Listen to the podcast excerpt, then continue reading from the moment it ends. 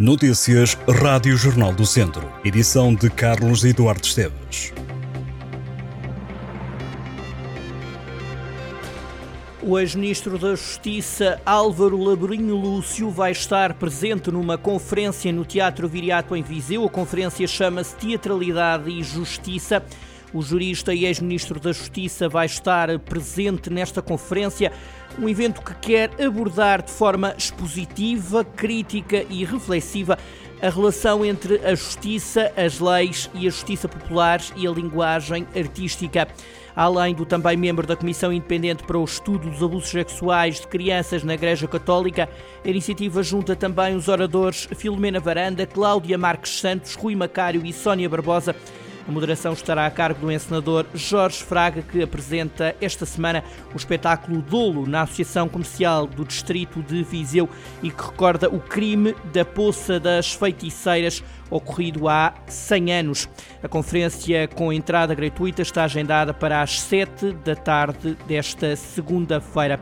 Ora, ainda sobre esta peça de teatro encenada por Jorge Fraga, dizer-lhe que o espetáculo decorrerá na Associação Comercial Chama-se Dolo, é o nome da produção da companhia Palco de Argumentos, que recorda o crime da Poça das Feiticeiras, ocorrido há quase 100 anos. A história tem ingredientes de intriga e de tensão e propõe uma reconstituição do julgamento e dos momentos que antecederam o assassinato de João Alves Trindade, um homem rico, detentor de uma fortuna oriundo da África e que por isso ficou conhecido como o africanista. Foi encontrado morto a 17 de julho de 1925 na Quinta de São Caetano, em Ranhados, um caso repleto de mistério.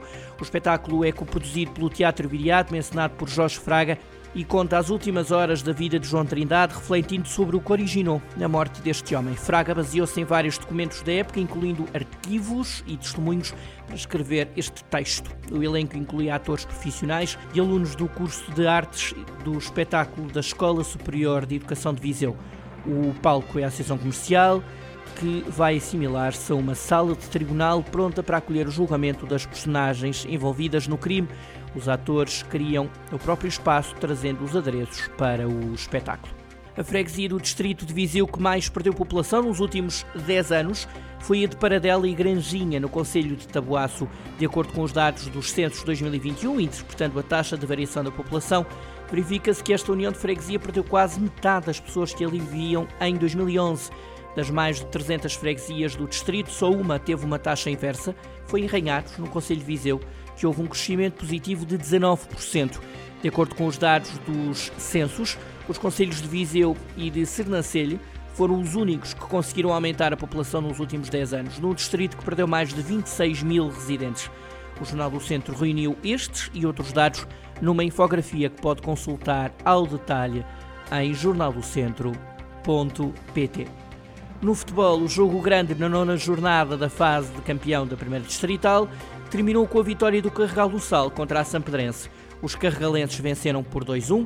O Carregal do Sal é agora líder da tabela com 21 pontos, mais um do que o Val e 3 do que a Sampedrense. Val que aproveitou a derrota da Sampedrense perante o Carregal do Sal para assumir o lugar de subida ao escalão maior do distrito. O Val ganhou a parada por 3-1. O Campia também ganhou. Vamos então conferir os resultados. Oliveira do Douro 2, Ceireiros 1, Campia 1, Besteiros 0, Carregal do Sal 2, Champedrense 1 e Valdaçores 3, Parada 1. No handball, a equipa de handball masculino do Académico de Viseu perdeu contra o Futebol Clube do Porto na primeira divisão.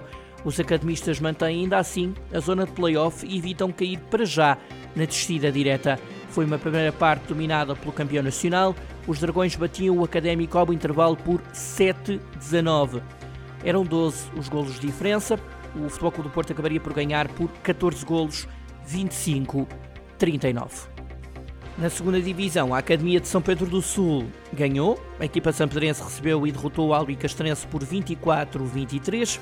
A vitória pela margem mínima deixa os sampedrenses à beira do pódio.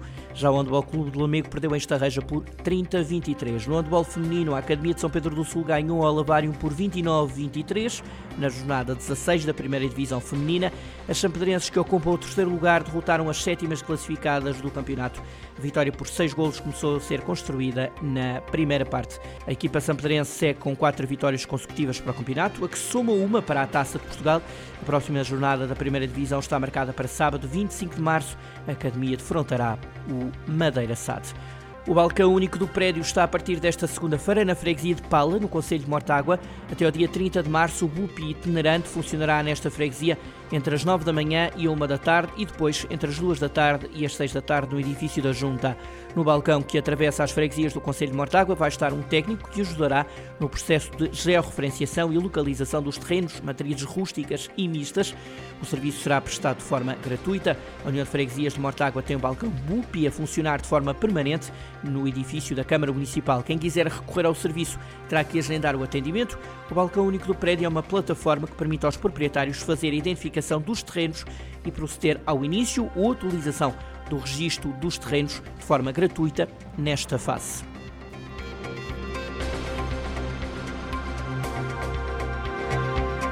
Estas e outras notícias em jornaldocentro.pt.